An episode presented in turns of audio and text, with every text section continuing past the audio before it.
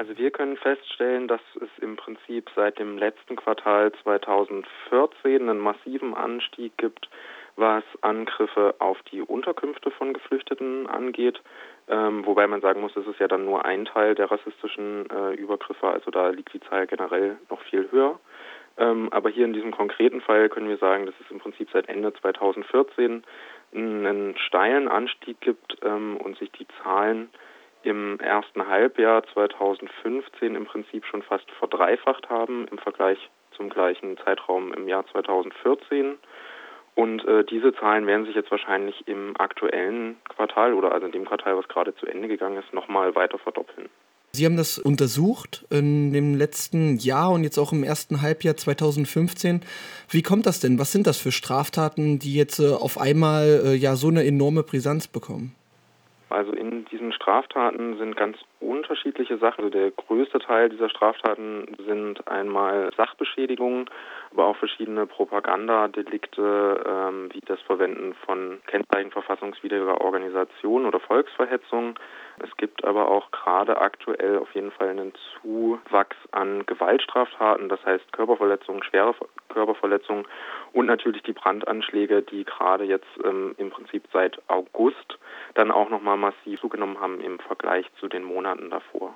Jetzt wird in der äh, Studie ja deutlich, dass das Bundeskriminalamt viele Anschläge und Taten nicht zählt. Wieso das nicht? Das kann unterschiedliche Gründe haben. Also wir zählen in unseren Zahlen erstmal auch sämtliche Verdachtsfälle mit. Häufig ähm, gibt es ja nicht sofort Ermittlungsergebnisse, manchmal gibt es die auch gar nicht, äh, ähm, also auch mehrere Monate später nicht. Dann gibt es auch immer wieder ähm, Brandanschläge auf nichtstaatliche Unterbringung. Also wir zählen beispielsweise auch Brandanschläge auf selbstverwaltete Refugee-Protestcamps damit. Da ist beispielsweise davon auszugehen, dass das BKA die einfach von vornherein nicht aufnimmt, weil es sich hier nicht um staatliche Unterbringung handelt. Generell muss man zu den Zahlen vom BKA sagen, also die aktuellen Zahlen lassen sich für uns einfach nicht nachprüfen, weil die nicht aufgeschlüsselt werden, welche Fälle dort drin sind. Deswegen wissen wir zum Teil einfach auch gar nicht, ähm, welche Fälle sie halt dokumentieren und welche nicht. Aber wieso äh, verfährt das Bundeskriminalamt genau nach diesen Strategien? Wieso wird das nicht öffentlich gemacht? Das ist äh, ja, das ist eine gute Frage. Die kann ich Ihnen an dieser Stelle natürlich nicht beantworten. Also für uns wäre es natürlich sinnvoll, wenn das dargestellt wird. Was es ja gibt, sind sozusagen einmal im Quartal dann eben auch die Antworten der Bundesregierung eben zu diesen Zahlen. Da wird dann eine Aufschlüsselung eben mitgeliefert, aber auch hier stellen wir fest, dass wir immer wieder auch Straftaten finden, von denen wir wissen, die hier in dieser Liste zumindest nicht enthalten sind. Auf welche Ergebnisse kommt das BKA und der Verfassungsschutz denn und welche Ergebnisse haben Sie jetzt in der Studie festgestellt? Na generell, äh, also denke ich, kommen alle Stellen dazu, dass es einen massiven Anstieg von rassistischer Gewalt kommt. Über das konkrete Ausmaß, das variiert dann und in der Bewertung variiert das natürlich auch ganz massiv. Wir haben zum Beispiel festgestellt, dass allein schon bei der Bewertung von einer rassistischen Straßenmobilisierung, die es ja auch ganz massiv auch mit dem Aufkommen von Pegida seit Ende 2014 gibt, hier beispielsweise die Behörden nicht das äh, erkennen, was dort auf der Straße gerade passiert. Einfach weil es eine ganz klare Fokussierung auf einen sehr engen Rechtsextremismusbegriff gibt ähm, und entsprechend zum Beispiel Pegida in Dresden in diesen Zahlen überhaupt nicht auftaucht. Das heißt also, dass ein rechtsextremer Aufmarsch beispielsweise nur dann scheinbar registriert wird, wenn er halt von der NPD angemeldet wird oder von einer bekannten Kameradschaft, aber sozusagen eine rassistische Mobilisierung einer sogenannten Bürgerinitiative oder von Pegida hier in diesen Zahlen halt schon mal gar nicht mit drin ist. Das macht sozusagen die Behörden an der Stelle schon mal blind für das, was gerade rassistisch auf der Straße an Mobilisierung stattfindet und zeigt dann halt im Prinzip auch schon, wie so der behördliche Blick auf rassistische Gewalt ist. Also muss man wirklich dazu sagen, dass ja eigentlich diese Erkenntnis dann daraus ist, dass diese ganze Meinungsmache, die gerade entsteht, ob jetzt durch Medien oder ob es durch Demonstrationen sind, auch konkrete Taten dann folgen. Davon ist auszugehen, auf jeden Fall. Also wie gesagt, es ist ja auch eine gewisse Gleichzeitigkeit, die da stattfindet. Die Angriffszahlen gegen Unterkünfte äh, steigen massiv an, im Prinzip in dem Moment, wo auch die äh, Straßenmobilisierung gleichzeitig zunimmt, also mit dem Aufkommen von Pegida im letzten Jahr. Und das ist ja auch eine anhaltende Tendenz, die äh, weiterhin stattfindet. Also auch wenn die Zahlen von äh, den einzelnen Demonstrationen zurückgegangen sind, haben wir ja weiterhin in verschiedensten Städten wöchentliche äh, extrem rechte Aufmärsche. Ja, wer sich jetzt mit äh, der aktuellen Situation beschäftigt, kann durch die Medien von verschiedenen Brandanschlägen auf Flüchtlingsunterkünfte erfahren. Zum Schluss steht meist, die Polizei ermittelt in alle Richtungen. Doch äh, von der Täter oder der Täterin Feststellung wird nichts bekannt. Hat die Polizei überhaupt Erfolg in der Strafverfolgung?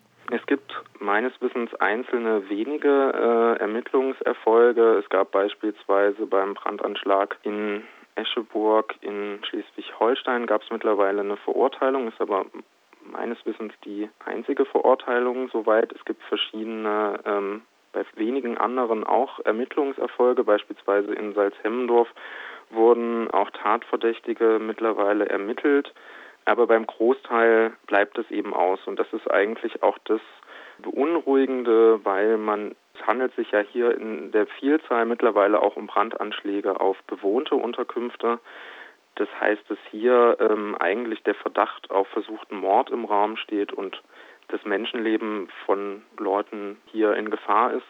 Und da scheinbar auch keine Abschreckung quasi durch die Justiz irgendwie gelingt, weil also wenn keine Täter ermittelt werden, dann ja, ermutigt das natürlich zu Nachahmern. Findet denn überhaupt eine richtige Strafverfolgung statt? Ähm, also ich kann jetzt nicht pauschal sagen, dass es keine Strafverfolgung oder keine Ermittlung gibt. Da habe ich auch zu wenig Einblick ähm, rein. Ähm, Fakt ist, dass bei vielen im Prinzip bis heute keine mutmaßlichen Täter ermittelt wurden. Es gibt die Vermutung, was ja auch ähm, die Durchführung einiger dieser Brandanschläge zeigt, ähm, dass die Täterinnen eben auch ein enormes Wissen schon über den Ort und über das Gebäude haben und entsprechend geplant dort eben auch vorgehen können und ähm, entsprechend gut danach auch flüchten können, was natürlich so eine Ermittlung dann auch erschwert, was aber eben eigentlich auch nur noch beängstigender ist, dass es eben Leute sind, die wahrscheinlich aus der Umgebung der Unterkunft kommen und das Gelände eh schon ziemlich gut kennen. Hier würden Sie sagen, dass äh, somit eigentlich ein Klima entsteht, dass man das gefahrenlos oder ohne Verfolgung tun kann? Also dass das auch äh, äquivalent zum Anstieg äh, der Brandanschläge ist?